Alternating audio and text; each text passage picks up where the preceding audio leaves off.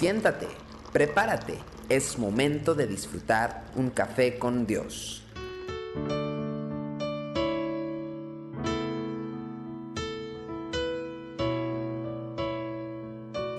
Amigos y amigas, qué bueno que nos encontramos una vez más aquí en este espacio de Café con Dios.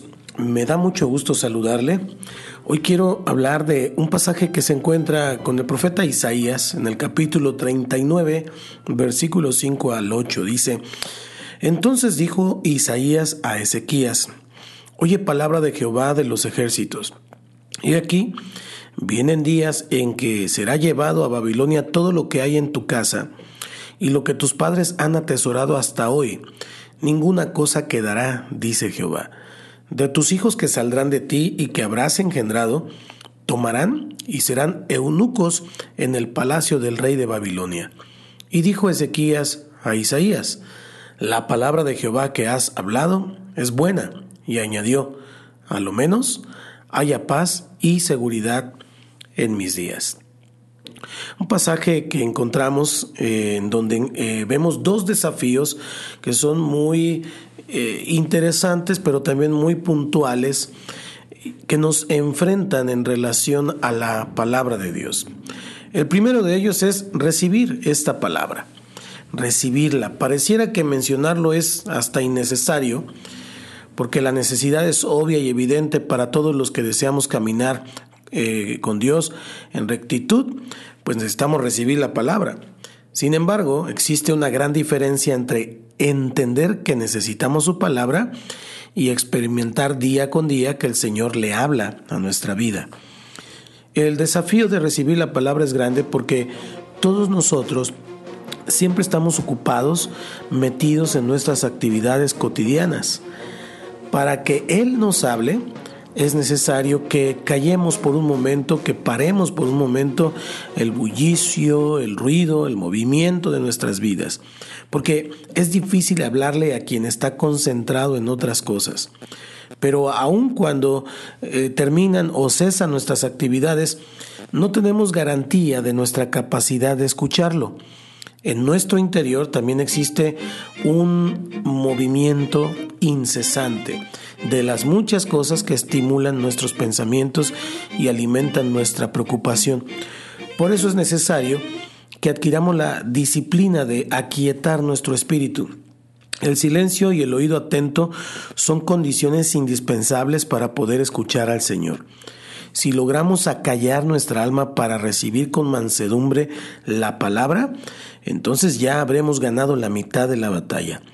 Ahora se nos presenta un nuevo desafío entender qué significa lo que hemos escuchado. Y es aquí donde frecuentemente nos desviamos de la verdad, pues le damos a la palabra una interpretación enteramente favorable a nuestra situación personal. El deseo de escuchar del Señor solo lo que es dulce a nuestros oídos es muy fuerte en cada uno de nosotros. Las interpretaciones convenientes salvarán a nuestro espíritu en esos momentos de incomodidad cuando la palabra penetra hasta lo profundo de nuestro ser.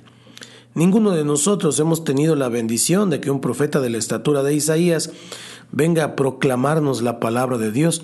El rey Ezequías, un hombre que era temeroso de Dios, tuvo este privilegio.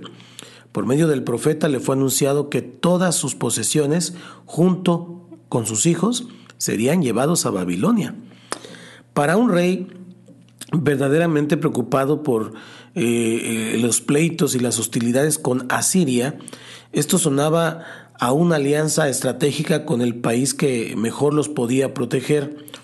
Se abrazó a la palabra y dijo con alegría, esta palabra es buena, pero estaba muy equivocado en su interpretación. El mensaje del profeta no anunciaba otra cosa que la destrucción de Jerusalén y el cautiverio para el pueblo de Israel. ¿Y cuál es la lección entonces aquí para nosotros? Es muy clara. Tenemos que ser muy cuidadosos a la hora de proclamar lo que significa su palabra. También, cuando recibimos una palabra, tenemos que tener cuidado de cómo la interpretamos. El problema principal que existe en interpretar una palabra es creer que hay una sola interpretación posible. la nuestra. Tenga cuidado con esas interpretaciones en las que todo es acomodado a su propia conveniencia. La palabra de Dios usualmente nos incomoda. Así que reciba la palabra de Dios y avancemos en el establecimiento del reino. Que Dios le bendiga. Esto es Café con Dios. Tu amor por mí es más dulce que la miel y tu misericordia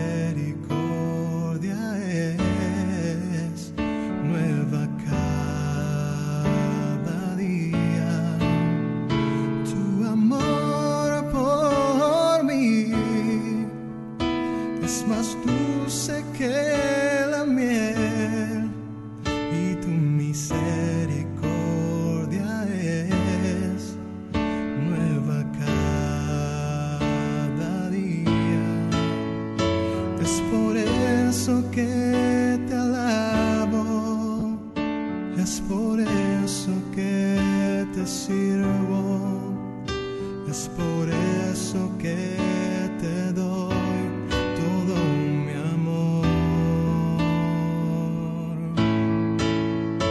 Es por eso que te alabo, es por eso que te sirvo, es por eso que